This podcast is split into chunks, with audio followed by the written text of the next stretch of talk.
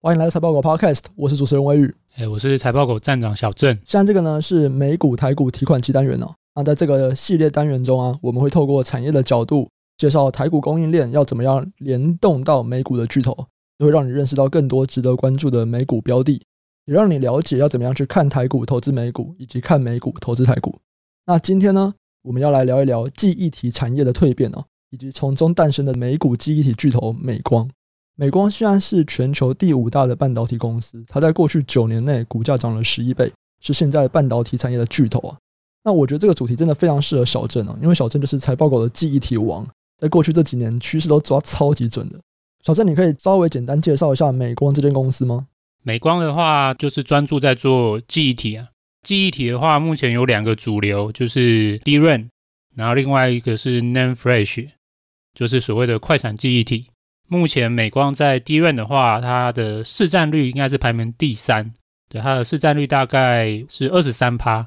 在快闪记忆体的话，它的市占率就比较低，它目前是排名第五，市占率大概只有十一趴。哎，我蛮好奇的哦，就是你刚刚提到说，不管像 DRAM 还是 NAND Flash，它的市占率看起来也都不是在第一名。那为什么我们讲到记忆体这个产业啊，我们一定会讲到美光？它为什么有那么大的影响力？其实会讲到美光，最主要也是因为它是美股这个市场里面少数记忆体的公司啊，就是它的规模在美股里面，如果以记忆体而言的话是比较大的。要不然认真而言的话，其实还有另外两家规模非常巨大的公司是在韩国，分别是三星跟海力士。不过我，因为我们今天聊的主题是台股美股嘛，如果单看美股的话，这个最大的记忆体公司的话，那就是美光。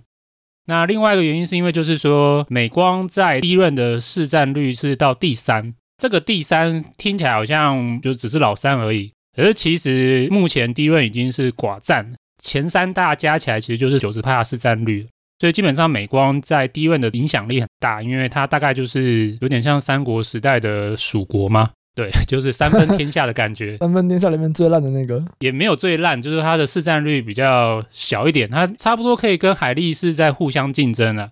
只是说他们两个也比不上老大哥三星。DRAM 其实目前在整个半导体里面，如果就单一应用产值而言，应该算是最大的应用类别的 IC，它的产值是最大的。所以在这个产值最大的一个晶片类型里面，那美光它就是占据第三名。所以它对于整个业界的影响力是颇有分量。好，那我们先来介绍一下关于记忆体这个东西哦。因为你刚刚你有聊到说，目前最主流的记忆体就是 DRAM 跟 NAND Flash。那这两个东西它分别是什么？有什么差异啊？这两个东西的应用有点算是差蛮大的。那先讲就是 NAND Flash 哈，因为这个比较容易理解。NAND Flash 其实它用来就是储存长久的数据资料。这大概意思就是说，像我们如果打电动。我们可能打到一半，我们就想要储存我们的记录嘛，然后我们可能就关机。下一次回来，我们想要接着打的时候，就可以从原本记录的进度，然后就去破关。我们是靠什么东西来记住进度的？那就是靠像 NAND Flash 这种非挥发性记忆体来去帮我们记住数据资料。那最大的差异就在于第一轮它跟 NAND Flash 不一样，它没有办法永久记忆数据资料。也就是说，当你的这个电源关掉的话，它就会忘记了一切。那我们为什么还需要 DRAM 这样子的记忆体？主要是因为 DRAM 的用途，如果我们做个类比的话，它比较像是一个暂存的角色吧。想象就是说，今天厨房如果它今天要服务客户好了，它必须要让它的餐点能够满足大量的用户。送餐的速度有取决两个点，第一个就是厨师，厨师的角色如果在于电子装置或电脑，我们把它比喻就叫像 CPU 吧。对，这个 CPU 就像厨师，它是决定你炒菜炒得快不快。可是送餐除了厨师炒菜炒得快不快之外，还有另外一个配合的人员就是服务员。服务员是负责点餐，然后还有送餐的嘛。服务员点餐的速度很慢，或者是说他送餐的速度很慢，客户等餐的时间一样会很久。那这个服务员就有点像是 DRAM 的角色，也就是说，服务员他是用来记忆客户他点什么餐，然后还有就是等到厨师把菜做完，他会知道要把餐送给谁。所以 DPU 就像是厨师，DRAM 就相当于是服务员，这两者搭配的速度都要快，才能够让客户尽快拿到餐点。DRAM 的这个角色就有点像服务员吧。那当然就是说，他今天他把餐送完了，也就不会再去记住之前送晚餐的那一个客户他到底点什么，他就继续去服务下一个用户。所以这也是为什么电子装置里面会需要一个像 d r a n 这样的角色。d r a n 跟 NAND Flash 这两个主要在使用的终端产品上，它们有差别吗？还是可能都会用到？目前主要的主流的电子装置，像我们的手机、PC、伺服器，都会大量的用到 DRAM 跟 NAND Flash。不过就是说，NAND Flash 它有很多形式啊。那有一个装置形式，应该大家是比较熟悉的，就是固态硬碟。我们如果有在自己组装电脑的朋友，可能在选用硬碟上面的话，已经会改用固态硬碟，而不是用传统的机械式硬碟。固态硬碟的话，里面就是快闪记忆体的晶片。好，我们现在大致了解了 DRAM 跟 NAND Flash 的差异哦。那像一般的记忆体公司啊，他们在做的时候是两种都会做吗？还是我会专注在某一种？这两种会差很多吗？在制造上？目前的话，制程的差异已经比较大。不过在早期的话，两者的制程的确是可以互换。所以其实我们可以看到一个有趣的现象，就是 DRAM 的三巨头——三星、海力士、美光，他们其实同时在 NAND Flash 市场里面也是排名前五大。三星在 NAND Flash 是第一大龙头，海力士的话，在去年吧并购了 Intel 的 NAND Flash 部门之后，海力士目前在 NAND Flash 应该也算是到第三或第二大。那美光的话，它目前在 NAND Flash 就是第五大。那为什么 DRAM 的三巨头，他们同时也会是 NAND Flash 五巨头的其中三个？在早期，NAND Flash 跟 DRAM 的制程，他们是可以互换的。那因为早期 DRAM 的产业经营很辛苦嘛，厂商都会希望能够再有另外一个产品能够搭配。譬如说，在 DRAM 的景气不好的时候，我可以改为去生产另外一个产品。基于这样的动机，加上制程在早期可以互换的情况之下。大部分的 DRAM 厂商也都会尝试经营 NAND Flash 的业务，这也导致后来的 DRAM 的公司也都有 NAND Flash 的业务。所以它其实并不是很容易做，只是因为那个时候在赔钱，他们必须要找其他赚钱的方法而已。对，那当然早期的制程一定是比现在稍微简单一点，稍微。那现在的制程已经又进入到很不一样的阶段了。NAND Flash 它的制程已经开始转向垂直堆叠，所谓的这个 3D NAND Flash。所以现在的制程已经差异算是比较大。好，那我们前面稍微介绍了一下 DRAM 跟 NAND Flash 以后，我们就来讲一下记忆体整个产业它有什么样特性吗？全部包在一起看的话，好，因为我们今天的主题是要聊，哎，为什么美光以前是一个鸟鸟的公司嘛？为什么这个八 年鸟鸟？你在八年前你不会想象，就是说它是一个可以涨十一倍的公司啊？其实我想，如果说投资股龄比较长的朋友啊，应该都还记得，大概在十年前。台湾有号称四大产业嘛？对，这个产是惨不忍睹的产，产业之首应该算 DRAM 吧。相关的公司其实他们的获利能力都很差。这八年是发生了什么事情？诶，这个产业怎么现在来看好像是蛮赚钱？其实这个就是跟记忆体的产业特性是有关的。整个归结的话，就是我觉得记忆体的产业特性就是三个和尚会有水喝，可是如果四个以上就几乎都没水喝。觉得这个就是记忆体产业最重要的特性吧？什么意思？我简单做个说明好了。第一个最大的差异跟原因就在于记忆体 IC 它比较偏向是标准化、差异性很低的晶片类型，不像台积电所琢磨的逻辑 IC，它的应用很多样。记忆体 IC 它的用途就只能用来做记忆、储存数据，这导致就是说厂商它不太能够透过差异化来去做业务拓展，厂商他们必须要不断靠低成本来作为主要的竞争手段。为了要维持低成本优势的话，厂商会有三个竞争关键必须要掌握。第一个，他必须要先掌握先进制程的技术优势。先进制程，大家看台积电就知道是一个要花很多钱才能够打造出来的制程，每年都要花千亿以上的资金投入在设备，每两三年就要再花千亿来去扩厂才能扩大规模。所以技术优势在记忆体相对又是更为重要。让每单位晶片面积的储存容量不断的提升，才能够去满足它的下游客户，才能跟它的对手竞争。我这边举几个数字好了，如果以台积电为例好了，其实台积电所谓的二十八奈米以上的成熟制程占整体的营收还是有三十七趴，其实有三十七趴的营收来自于这个比较落后的制程带来的贡献。那像联电的话，其实这几年已经宣布它已经放弃再继续追逐先进制程了。所以联电现在营收几乎都是来自于二十八奈米以上，不需要再一直砸大钱去推进它的制程前进。可是如果我们看这个 DRAM 三巨头的话，其实他们的营收都是来自于二十奈米以下，他们没有办法像联电这样子用比较旧的制程还能够得到一定规模的营收。记忆体就只能靠不断追逐技术、制程前进，才能够和对手竞争，争取到市场规模。第二个竞争的关键在于你要很有钱，因为半导体制造它在技术研发、设备，然后还有建厂的成本都非常高。如果是以十二寸晶圆厂来看的话，盖一个厂可能就是要千亿台币吧。如果说你今天要买 EUV，就是这个极紫外光曝光机的话，也是一个百亿吧。第三个比较有趣的就是说，你有产能、有技术还不够，你还必须要具备够高的良率，你生产出来的晶片的瑕疵要低。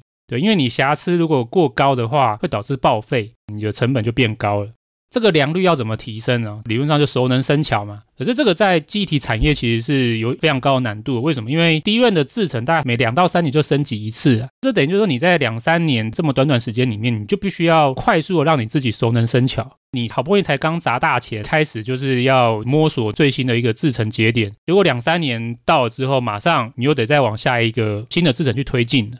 所以，唯一的一个简单的解决方法就是你的规模很大，你就是用你的量来就是换取时间。如果你能够在短时间内大量的开发，当然你的这个熟能生巧的速度就更快。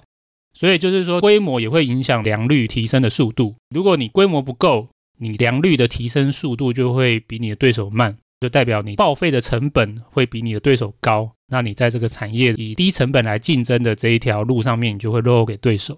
所以这三个东西加起来啊，意思就是说，厂商每年都要花非常非常非常多的钱来去维持它的竞争能力，导致你必须要有够大的市占率和规模，你才能够损益两平。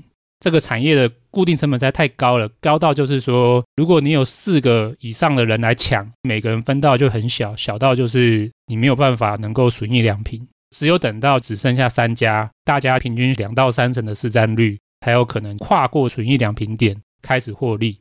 你刚刚讲的这些特性呢、啊，是不管 DRAM 还是 NAND Flash 都是这个样子吗？对。好，那我们接下来就来看看这两个有没有什么差异好了。那我们先从 DRAM 开始，DRAM 产业目前的市场状况大概是怎么样啊？DRAM 现在它其实就是所谓的三个和尚有水喝的一个良好的状态。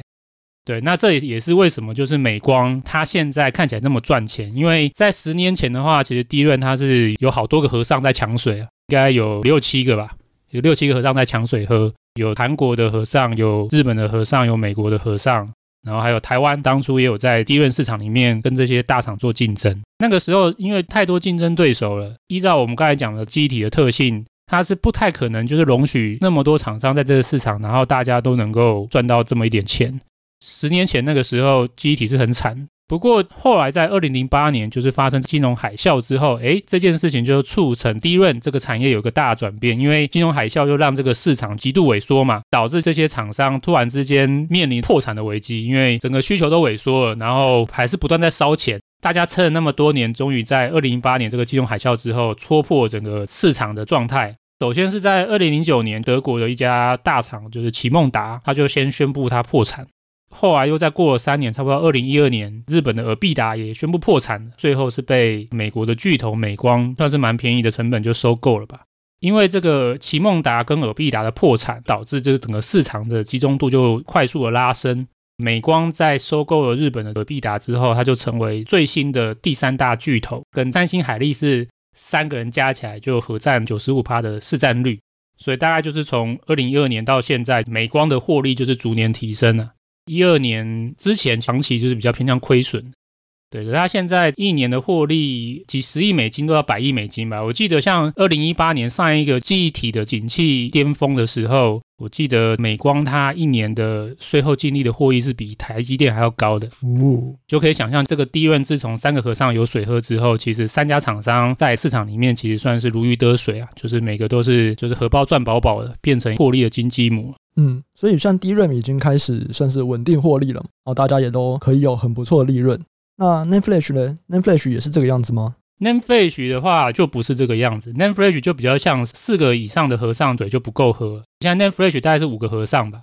NAND Flash 其实跟 D 轮在大致上的产业特性来看是差不多的，也都是没什么太大的差异化。那所以厂商就只能不断靠扩张产能规模，还有追求先进制程来作为竞争手段。目前这五个和尚就是三星、海力士、美光、日本的凯霞。凯霞它其实前身是东芝的记忆体部门。其实东芝算是 NAND Flash 的发明者。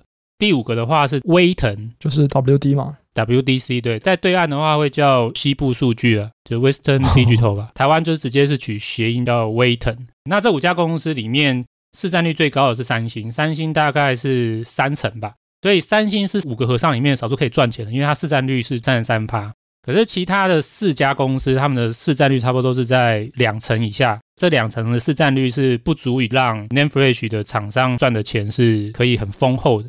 因为有五个厂商啊，那所以竞争也是比较激烈。它不像 DRAM，DRAM 这三家就寡占了嘛。他们在产能的竞争上面就会比较保守，比较放缓吧。就大家都想要爽爽赚钱吧，大家不想要再回到以前这样亏钱的状态。这好像是有点像台湾的电信三雄啊？对，因为其实电信三雄以前也是竞争比较多吧，不管什么亚太啊，哎，现在也还是有台湾之星在竞争。对，我记得像之前就是中华电信吧，好像搞一个什么降价吃到饱是什么东西的。哦，对啊，对啊，对啊，现在应该还有吧？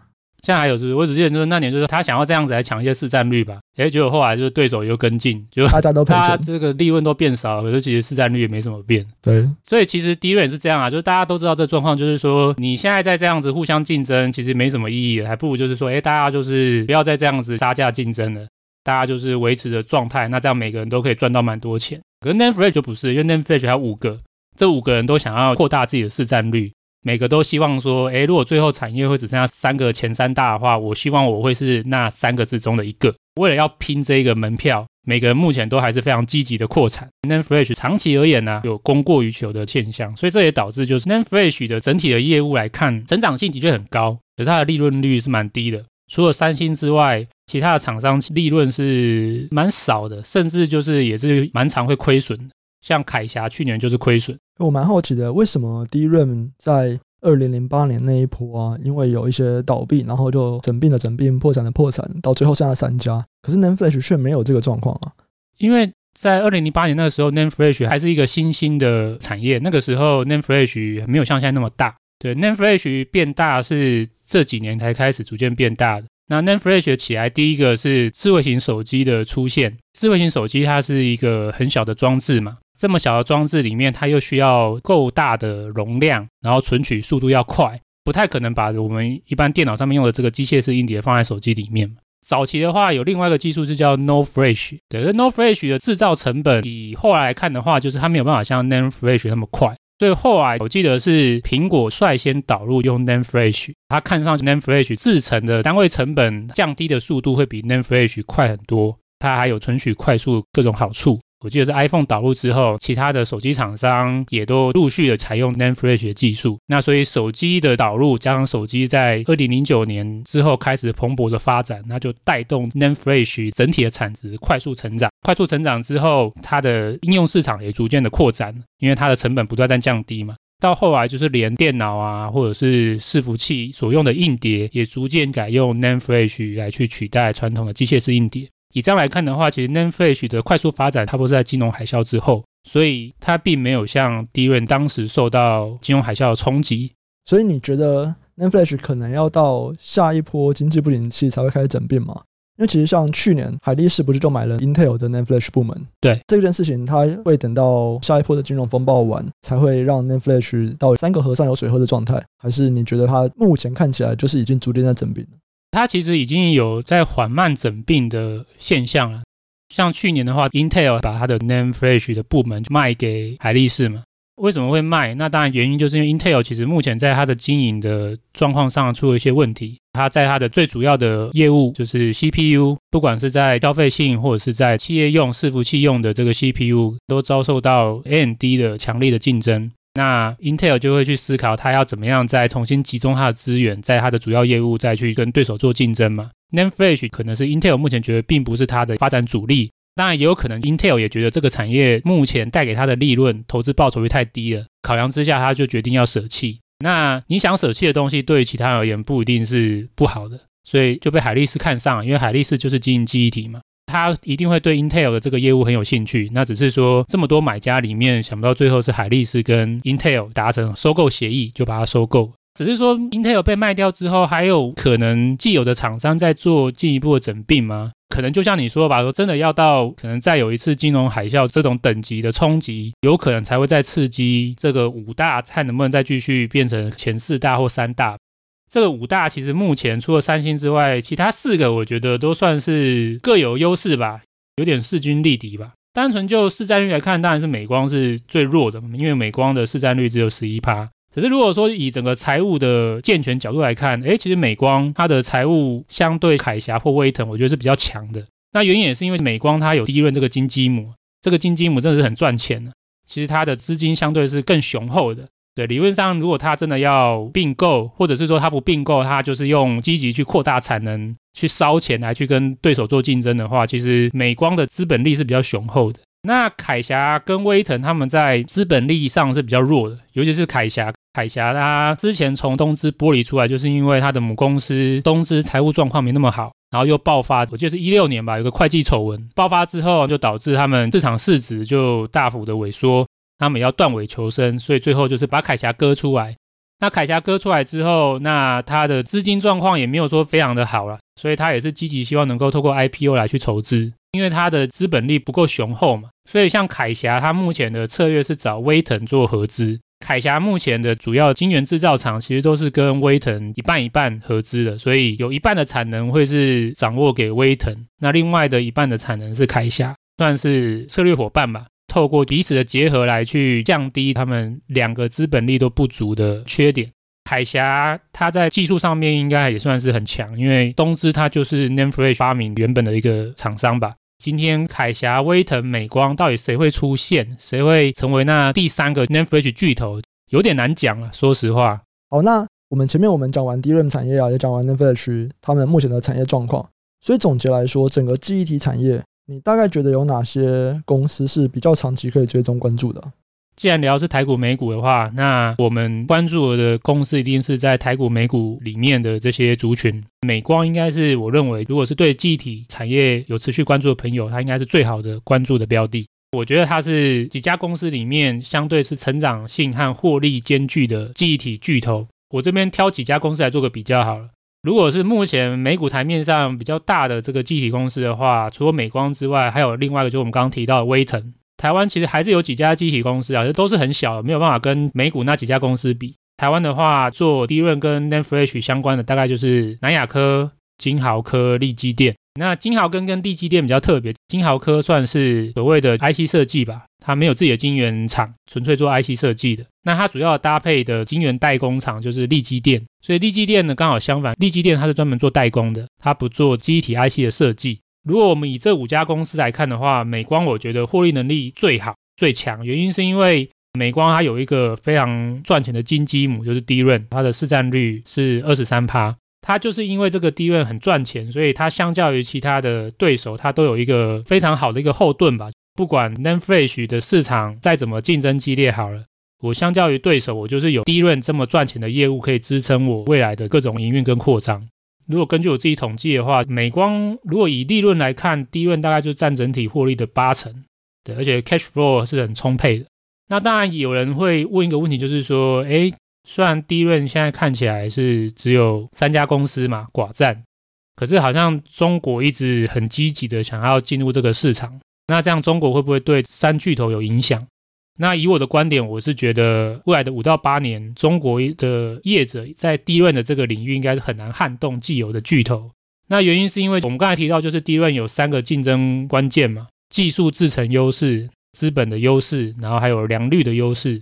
你要这三个优势都掌握，你才能够在这一个记忆体市场或 DRAM 市场里面取得足够的竞争力。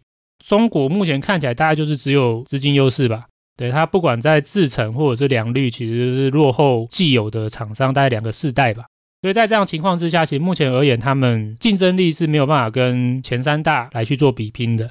他们有没有可能在短期的未来，有可能在制程技术跟良率去快速追上既有的巨头？那我觉得很难，原因是因为这个观点，其实在之前半导体设备有稍微提到了，就是中国业者在中美对抗之下，目前在技术和设备的取得会比过去更为困难。举个例子好了，自从中美转为对抗之后，其实在中国的记忆体市场也发生了不少中美之间摩擦的事件。像二零一八年的时候，美国司法部就有指控联电跟中国的一家叫做福建晋华的公司。控告他们窃取美光的技术机密，并用这个理由禁售制裁福建晋华。最后联电迫于压力，他就最后就只好认罪嘛。然后福建晋华的第一轮发展好像就已经停滞了。所以从这个观点来看，就知道在中美对抗之下，美国相对在技术各方面比较强势的情况之下，中国要去追赶这个技术难度又更高了。那另外一个关键当然就是设备。现在低润最新的制程已经要导入极紫外光 EUV 曝光机来去做最新一个 E 阿法制程的节点了。目前有能力取得这个 EUV 的大概就是三星、海力士。那美光是暂时说他们还不需要用到 EUV 啊。可是目前 EUV 曝光机中国是没办法进口取得的，这也代表你没有办法拿到最先进的这些半导体设备，你就没有办法在制程上面跟既有的对手竞争。那第三个观点就是说。诶，我觉得美光其实未来仍然是有成长性，原因是因为虽然手机和 PC 的市场已经饱和了，可是，在具体的角度来看，有另外一个市场，它的成长非常蓬勃，就是云端伺服器，像 Amazon 的 AWS。微软的 Azure，然后还有 Google，然后脸书，他们都很积极的不断在扩大自己的数据中心的产能。那数据中心对速度和效能是非常要求的嘛，所以对于 DRAM 这个元件的需求量也会很大。以我自己来看的话，我觉得未来的五年，云端伺服器这一块的业务应该是会超越手机，变成是 DRAM 第一大的市场需求。这样来看的话，其实 DRAM 市场还是有不错的成长性。综合上来看的话，我觉得美光获利能力很好，而且又有成长性，不怕被竞争。它唯一的风险可能就是 NAND Flash 业务目前来看是不太赚钱的，而且美光在 NAND Flash 它的产能还有它的规模都是第五大，就是垫底的。这几年美光的发展似乎它在这一块的业务的资本支出也是比较保守，也看不出来它短期市占率能够有显著提升的现象。我觉得美光除了 NAND Flash 业务的缺点之外，其他的面向我觉得都还是算不错，所以可以长期追踪。了解。你有说过，你觉得台湾的业者会是 DRAM 产业整并的一个受惠者？我蛮好奇，为什么你会这样说啊？其实我们提的这几家龙头大厂啊，没有任何一家是关于台湾的。对，它目前是受惠者，因为整个 DRAM 产业整并了之后，大家就都变得就是息事宁人嘛，就是说，哎，你不要再一直扩产，我也不要扩产，大家就和和平平的赚钱嘛。所以就是说，整个产业杀价竞争的压力就降低了。那台湾的业者在低润市场里面算是二线市场，它是吃那种大厂不要的市场，像是一些消费性电子吧，像什么家电啊、玩具啊，他们也是会需要一些记忆体嘛，他们就是做这种市场。那这个市场很小，应该占整个低润的产值应该不到五趴吧，算是一个非常非常 niche 的一个市场。虽然说这是一个大厂不愿意吃的市场，可是这一个市场里面的记忆体报价，它还是会跟随着整体的记忆体的市况去做波动。在以前，如果说哎，大家一直不断杀价竞争，那当然利基市场他们的价格的压力也是很大。可是因为这几年利润整并了之后，对，那没有再那么多新进对手进来了，导致过去的八年随着三巨头形成，哎，台湾的这些二线市场其实也算是在旁边还是可以喝一口汤了。虽然这个汤只有整体市场的五趴吧，能够喝到这个汤的，目前台湾可能就像南亚科吧、金豪科啊、利基店啊，竞争的压力减少之下，哎，他们也不急于扩张。资本支出的压力也比较低，钱花的少，然后利润又稳定。那当然，他们这几年相较于金融海啸之前啊，都算是说获利已经提升。不过以我的观点呢、啊，我会觉得这只是现在看起来台湾的业者可能还能够稳定的喝几口汤，可是未来其实有风险。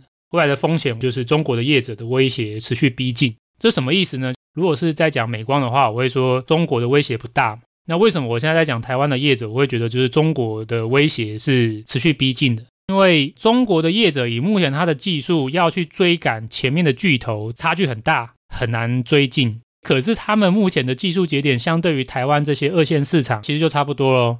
目前南亚科主要的这个节点，它应该还是在二十奈米吧，还没有进入到二十奈米以下。今年开始说他们要再把制程推进到十奈米以下，可是这个节点的状态，其实刚好是目前中国正在琢磨的。中国有另外一家公司叫做合肥长兴，二十纳米以下的制程，他们宣称他们已经量产，当然良率或是品质不知道了，我猜应该是不好了。可是至少他们已经号称他们量产出来了，对，所以 EX 这一个制程相对于美光这些龙头比较落后，可是相较于南亚科而言，哎，其实是制程蛮接近的。所以，以我的观点来看的话，未来三到五年，中国的业者会对市场带来怎么样的威胁？我觉得这个威胁就是在台湾的业者的身上，而不是在美光这样的巨头的身上。好，其实聊了那么多啊，我们还是有蛮多的面向没有提到的啊。例如说，我们要怎么样去判断记忆体公司它的股价是高还是低，或者是如果我们要去追踪这个产业，我们应该要关心哪一些重点资讯？那这些东西我们就留到下一集再跟大家闲聊。所以，如果对今天的节目内容有疑问，都欢迎在留言告诉我们。那如果内容对大家有帮助的话，也欢迎推荐给你的朋友们，让他们更了解机体这个产业。我们会在后续的节目里面再来回答大家的问题，或者是回复大家的一些意见回馈，这样子。我们这集就先到这边，我们下期再见，拜拜，拜拜。